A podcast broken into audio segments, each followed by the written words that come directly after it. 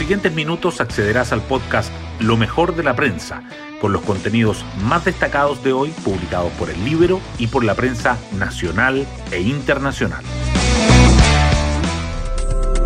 Buenos días, soy Magdalena Olea y hoy jueves 13 de mayo les contamos que la propuesta de mínimos comunes presentada por la oposición al gobierno más pareció una muestra de máximos incólumes, es decir, una demanda con tejo pasado, como publica hoy el Libero en su sitio web, duro de administrar, ya que presenta solicitudes que resultarán muy difíciles de aceptar por el gobierno. Todo indica que esa agenda quedará congelada hasta después de las elecciones y es incierto su destino final. A partir de hoy, lo que se viene es la víspera de la jornada electoral múltiple y ya se verá el resto.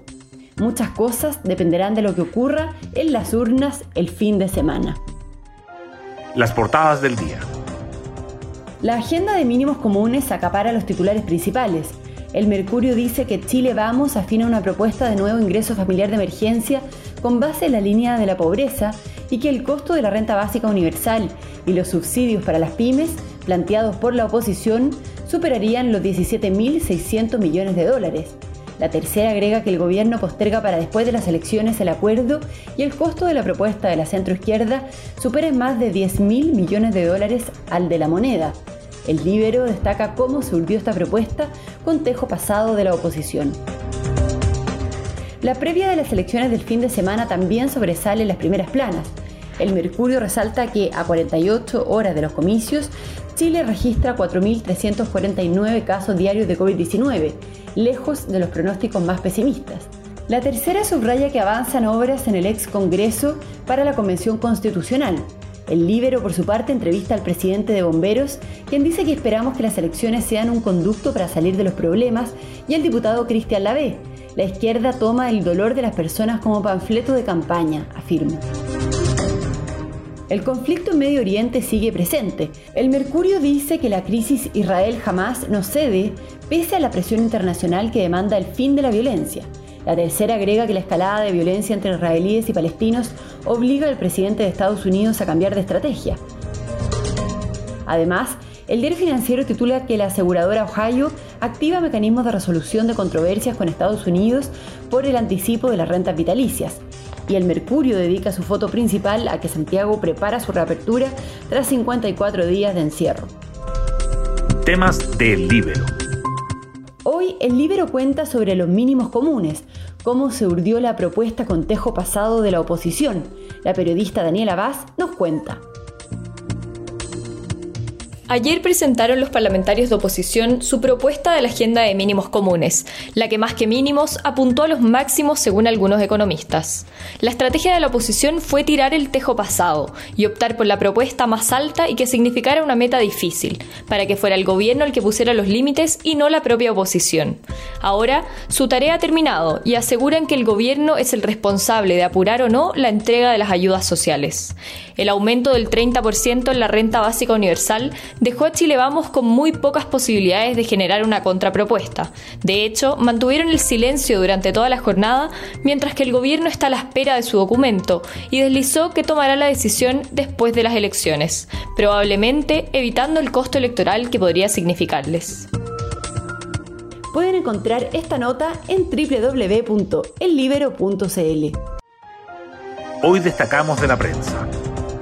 La centroizquierda finalmente presentó su contrapropuesta para una agenda de mínimos comunes que incluye una renta básica universal y un plan de ayuda a las pymes. Al oficialismo, que trabaja en su propia iniciativa, le preocupa los eventuales costos electorales de quedar con una oferta demasiado acotada ante la opinión pública. El Ejecutivo ya definió que no entregará una respuesta antes de los comicios del fin de semana. El costo de este plan opositor supera los 17.600 millones de dólares, la idea de reemplazar el ingreso familiar de emergencia con una renta básica universal subirá el desembolso fiscal a 3.650 millones de dólares mensuales desde los 2.050 millones de dólares planteados por el gobierno.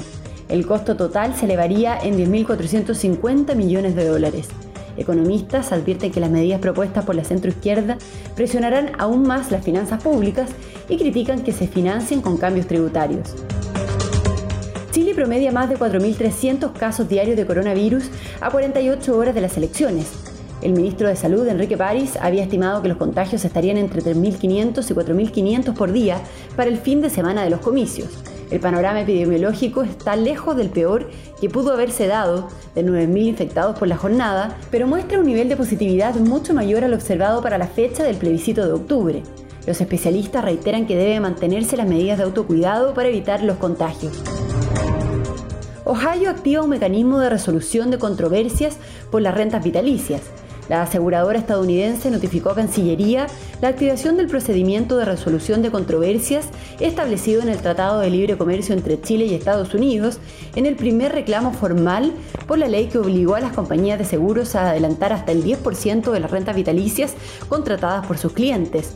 Ohio acusa faltas al trato justo y expropiación. Y nos vamos con el postre del día. La editora del Libero, Pía Orellana, nos trae una guía de streaming para este fin de semana. Una película muy oportuna para este fin de semana de elecciones es The Post. Dirigida por Steven Spielberg, tiene como protagonistas a Meryl Streep y Tom Hanks. La trama se basa en hechos de la vida real, cuando las administraciones americanas sabían que era imposible ganar la guerra de Vietnam y ocultan esa verdad a la población. La prensa juega un papel fundamental y esta película es un recordatorio de que la democracia es un sistema que permite controlar a los políticos y el poder que manejan. Está en Netflix. Luego recomendamos el documental Jamás llegarán a viejos del 2018, también a cargo de un conocido director, Peter Jackson, el mismo del Señor de los Anillos. El documental conmemora los 100 años del fin de la Primera Guerra Mundial y resume de manera gráfica y cruda los horrores a veces olvidados de ese conflicto. Se trabajó a partir de 600 horas de archivo y entrevistas a 200 veteranos que combatieron en Europa, muchos de ellos niños de 14 años en 1918. Imperdible, en Amazon Prime. Bueno, yo me despido, espero que tengan un muy buen día jueves y nos volvemos a encontrar mañana en un nuevo podcast, Lo mejor de la prensa.